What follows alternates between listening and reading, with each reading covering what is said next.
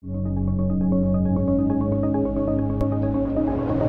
el marco de la segunda sesión del tercer laboratorio de análisis de la sociedad contemporánea del doctorado en estudios contemporáneos de la Unidad Académica de Historia de la Universidad Autónoma de Zacatecas, el doctor Arnulfo Joel Correa Chacón responsable de la clínica de VIH en Zacatecas, informó que a pesar de que la ciencia médica ha avanzado a la par de las campañas de información y concientización, hoy en día el 75% de los enfermos a nivel mundial y nacional tienen menos de 28 años. Ataca las defensas.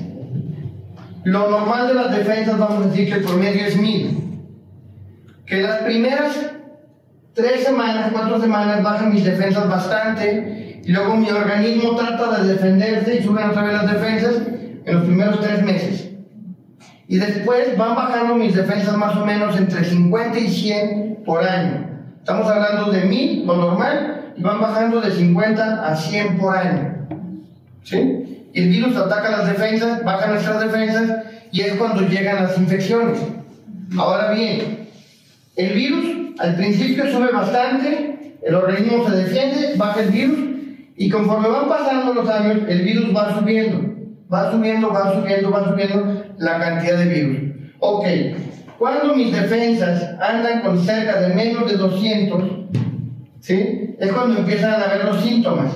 Y es cuando empieza a haber infecciones oportunistas, es cuando agarro neumonías, cuando me da el cáncer, es cuando me da infecciones cerebrales. Y en esta etapa, si no me entiendes, es cuando llego a morir. ¿Sí? Esta es la historia de la enfermedad, así de sencilla. Sube el virus, bajan las defensas. Esta es la historia natural de la enfermedad. Me pasa la que sigue, por favor. En su conferencia El SIDA, la historia de una enfermedad, el médico infectólogo expuso que el SIDA es una mutación de los virus HTV1 y HTV2. Su primer caso se documentó en el año de 1979. Para 1981 se presenta una neumonía en Los Ángeles y Nueva York la cual fue reconocida como la neumonía de los homosexuales o el cáncer rosa. Hay países donde ya no ha habido un solo nacimiento de niño con VIH, porque toda mujer embarazada que se atiende como debe de ser, el niño nace sano. Entonces ya no debe haber un solo nacimiento por VIH. Les voy a poner un ejemplo, Cuba. Cuba ya erradicó por completo la transmisión perinatal de VIH. Mujer con VIH, mujer embarazada se hace prueba de VIH. Y la norma oficial mexicana también lo dice. Mujer embarazada se le hace la prueba de VIH al momento diagnóstico y tres meses después.